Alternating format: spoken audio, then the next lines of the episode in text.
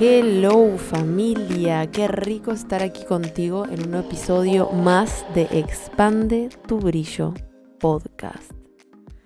Te habla Tassi, su host, y estoy pero súper emocionada por el capítulo, por el capitulón que se viene. Vamos a hablar sobre la expresión del ser.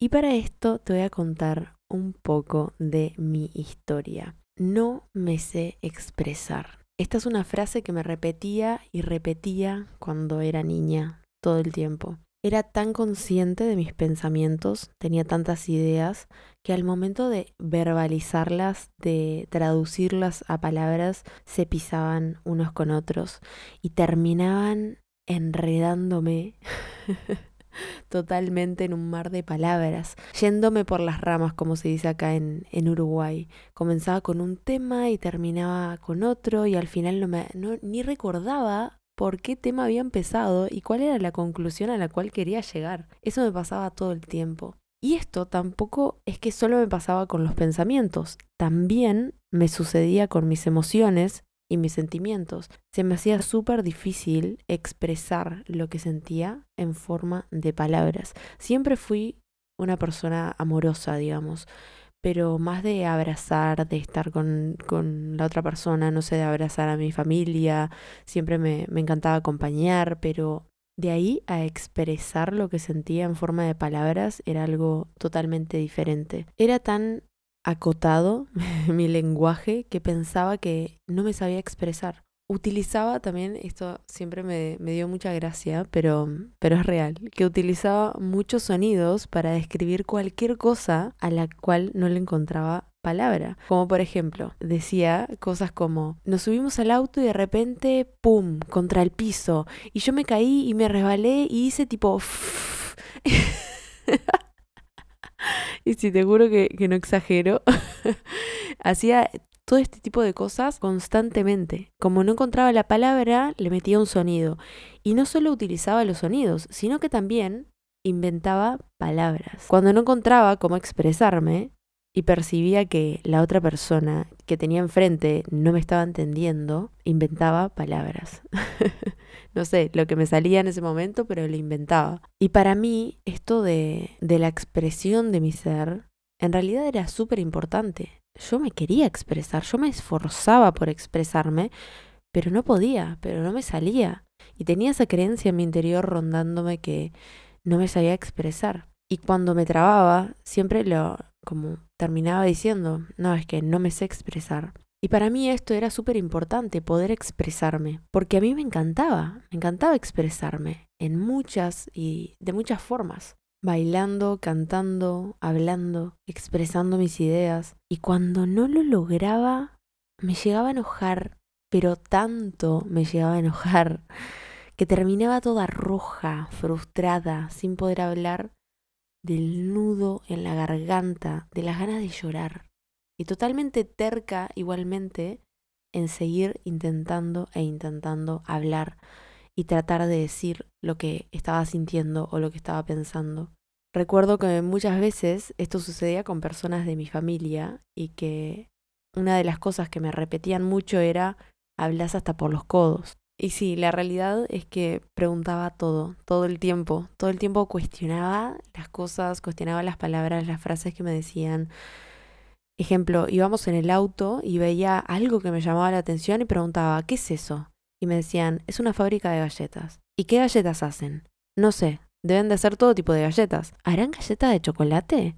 No sé, Tasiana. ¿Y se puede ir a comprar galletas a ese lugar? Ay, Tasiana, no sé. Ya está. Basta. Y ese tipo de, de, conversaciones las manteníamos un montón de veces. Ese tipo de diálogos se repetían y se repetían y se repetían. ¿Y a ti? ¿Te escuchaban de niña? ¿Sentías que podías expresarte libremente? Yo sentía que sí, pero la verdad es que no me sentía segura del todo expresándome. Y este nudo en la garganta que te comento no era simplemente cuando yo quería hablar. También me gustaba mucho cantar, pero al momento de mostrarme a otra persona, se me pero se me cerraba la garganta, me empezaba a latir el corazón, pero súper fuerte, se me sudaban las manos. Y todo esto cuando estaba expresando algo de, de mi interior. O sea, totalmente cuando yo quería expresarme, cuando yo quería sacar esa autenticidad para afuera, wow. Me sentía súper juzgada, criticada. Y obviamente que ese juicio, esa crítica, venía de mí. ¿Quién era la que se estaba juzgando? ¿Quién era la que se estaba criticando primero, no? Y esto no solo pasaba de niña, ahí era como que comenzó todo, sino que de adolescente también me sucedía. Y por querer encajar, adoptaba el lenguaje de mis amigos, como esas típicas palabras de moda, las palabras del momento. Y claro, cada vez iba hablando peor y se reafirmaba esa creencia de mí que no me sabía expresar. Digamos que en mi adolescencia fue el quiebre, porque ahí hablaba cada vez peor. Me decían, pensá antes de hablar. Es que mi tema no era que no pensaba, el tema mío era que pensaba mucho, hasta que me di cuenta que si respiraba antes de hablar, podía reconocer qué era lo que quería comunicar y ahí fue como un momento clave totalmente. Esto lo aprendí en teatro, digamos que a mis 16, 17 años, donde la profesora me hizo dar cuenta de que no modulaba, no abría la boca para hablar, no movía casi los labios. Sé que en este momento parece que te estoy contando la historia de otra persona, pero no, esa era yo, esa fue mi infancia. Y comencé en ese momento, comencé a esforzarme por modular, porque claramente también yo me yo quise ir a clase de teatro sí o sí porque sabía que me iba a ayudar a expresarme mejor. Porque, como te dije antes, para mí era súper importante expresarme, pero la realidad e-, era que no tenía las herramientas para hacerlo. Comencé a esforzarme por modular, comencé a esforzarme en hacer pausas para hablar. Cuando estaba, ejemplo, conversando con alguien y era mi turno de hablar, pausaba,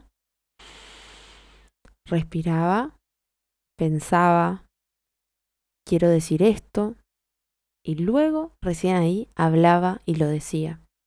Tranquila. Nada de a las apuradas, nada de tratando de que la idea no se me vaya y hablando más rápido para que la otra persona comprenda toda la idea, porque en realidad no, no sabía controlar mi mente. Y fue así como fui modelando mi lenguaje. Y todo esto siguió y siguió y siguió. Cada vez me daba cuenta que estaba observándome más, en mi forma de expresarme, no solo con mis palabras, sino que luego me di cuenta que también me expresaba con el cuerpo. Y ejemplo, mi forma de caminar era una expresión de mí, mi forma de vestirme era otra expresión de mí, mi forma de mirar, mi forma de sonreír, mi forma de gesticular con la cara, mi forma de mover mis manos, todo era una expresión de mi ser y me di cuenta que no solo eran mis palabras las que estaban limitadas, sino que era la expresión de todo mi cuerpo. Yo bailaba, pero bailaba muy lindo y libremente cuando estaba sola. Luego, si estaba en otro lado y, y quería bailar, no, no podía. Es más, en mi adolescencia yo salía y solo podía bailar cuando tomaba alcohol. Cuando ahí como que me desinhibía y podía bailar, si no, no podía. Y era súper frustrante para mí. Y estoy segura que vos también te querés expresar libremente y en un punto sentís que no lo estás pudiendo hacer.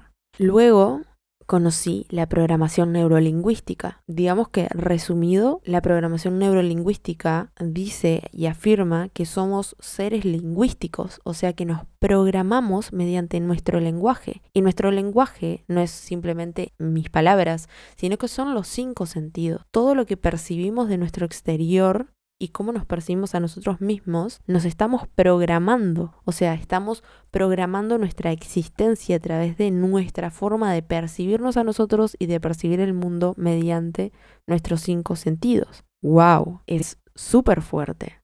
Porque ahí me di cuenta que había palabras que yo decía que me estaban limitando. Que cuando yo me equivocaba decía, ay, qué idiota que soy. O una expresión que se dice acá en Uruguay que es, wow, qué boluda que soy. Todo el tiempo me estaba atacando a mí misma. Y obviamente todo eso, mi mente, ahora comprendiendo más la mente, mi mente no entiende y no distingue si eso es una broma, si se lo estoy diciendo a otra persona. No, no, mi mente lo toma como cierto y como verdad literal. Entonces, si soy idiota, soy idiota para hablar, soy idiota para caminar, soy idiota para resolver un problema, soy idiota para todo, porque un idiota, depende de la definición que tenga en mi mente de idiota, digamos, lo voy a vestir y calzar a ese idiota para hacer mi ser. Entonces, si todo el tiempo me estoy diciendo que soy un idiota o que soy alguien que no lo puede hacer, no lo voy a poder hacer. Entonces, ahí me esforcé aún más por eliminar palabras de mi vocabulario, por empezar a hablarme bello, por empezar a hablarme lindo y ser cada,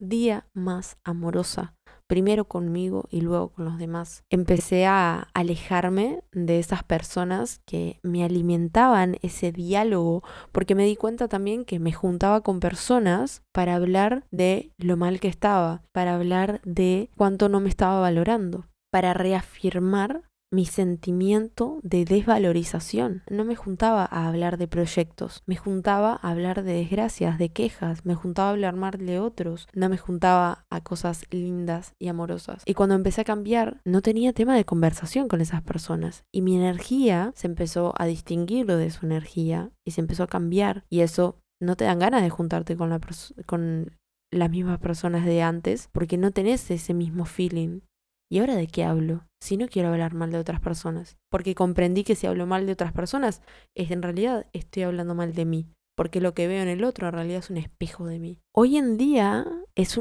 una naturalidad para mí ser así, comunicar, hablar de lo que siento, expresarme. Obviamente que tengo cosas para retocar, sí, claro. O sea, a mí me encanta decir que cuando ya haya aprendido todo lo que tenga que aprender en esta vida, ya no voy a estar más acá, ya voy a haber trascendido este plano y listo. Así que sí, obvio que me quedan muchas cosas por aprender. Y a todos nosotros los que estamos acá en este plano tenemos mucho para aprender.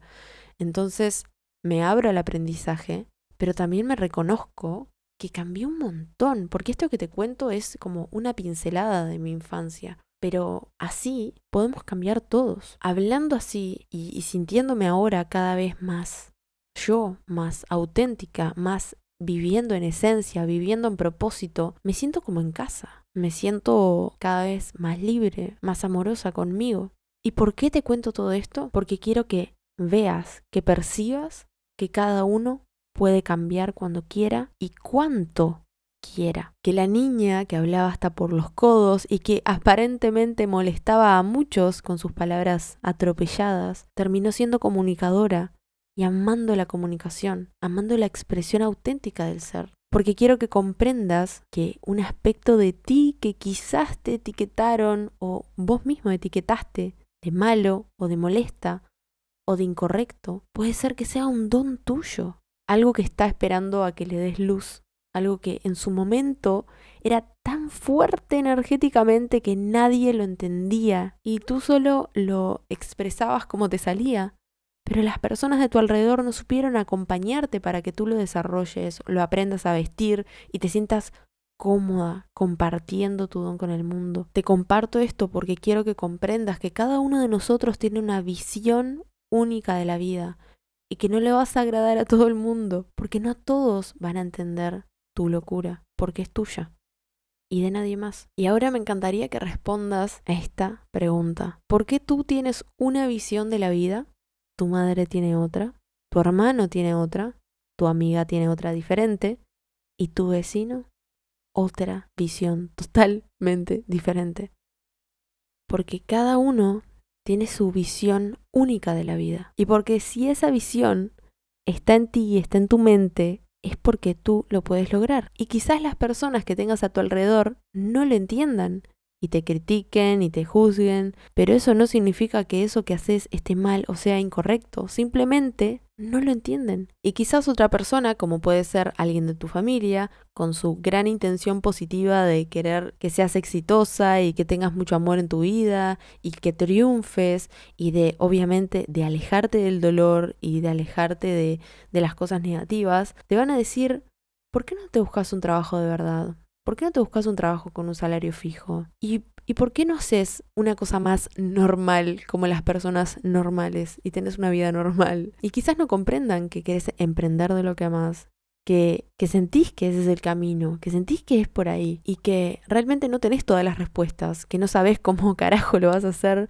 que tenés fe en tu interior de que sí lo podés lograr. También sabes que hay muchas personas que ya lo lograron. Yo sé que sabes que tenés algo para decir, algo para expresar, ese algo con el cual solo tú puedes contribuir al mundo. Y déjame decirte que quizás tenés en tu mente una vocecita que dice que eso que te gustaría hacer o comunicar ya lo hacen muchas personas, ¿no? ¿Qué voy a hacer yo? ¿Qué voy a decir esto si ya hay un montón de personas que lo hacen y seguro lo hacen mejor que yo, ya tienen más, más cancha en el asunto? ¿Qué voy a empezar yo de cero a hacer esto? No, cualquiera. Pero no.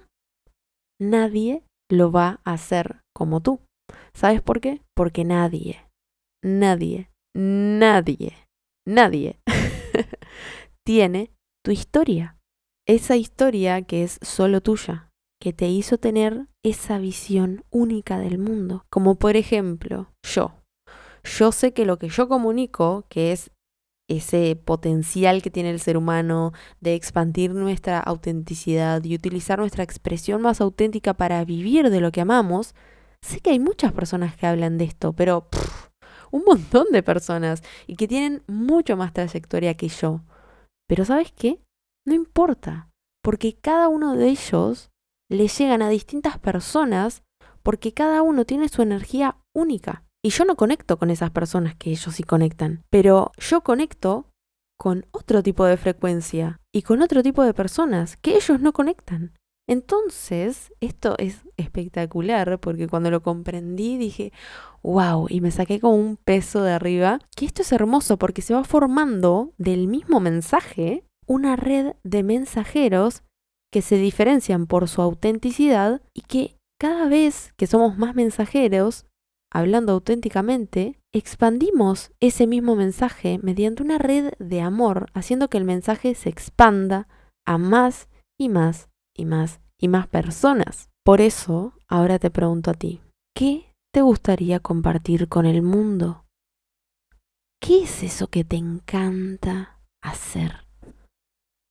Cuando estás sola, ¿qué es lo que haces? Todas estas son pistas. Y como verás, en todas y cada una de estas pistas estás esa forma única e inigualable de ver la vida. ¿Cuál es tu mensaje con el cual vas a enriquecer este mundo maravilloso? Y me voy con esta frase.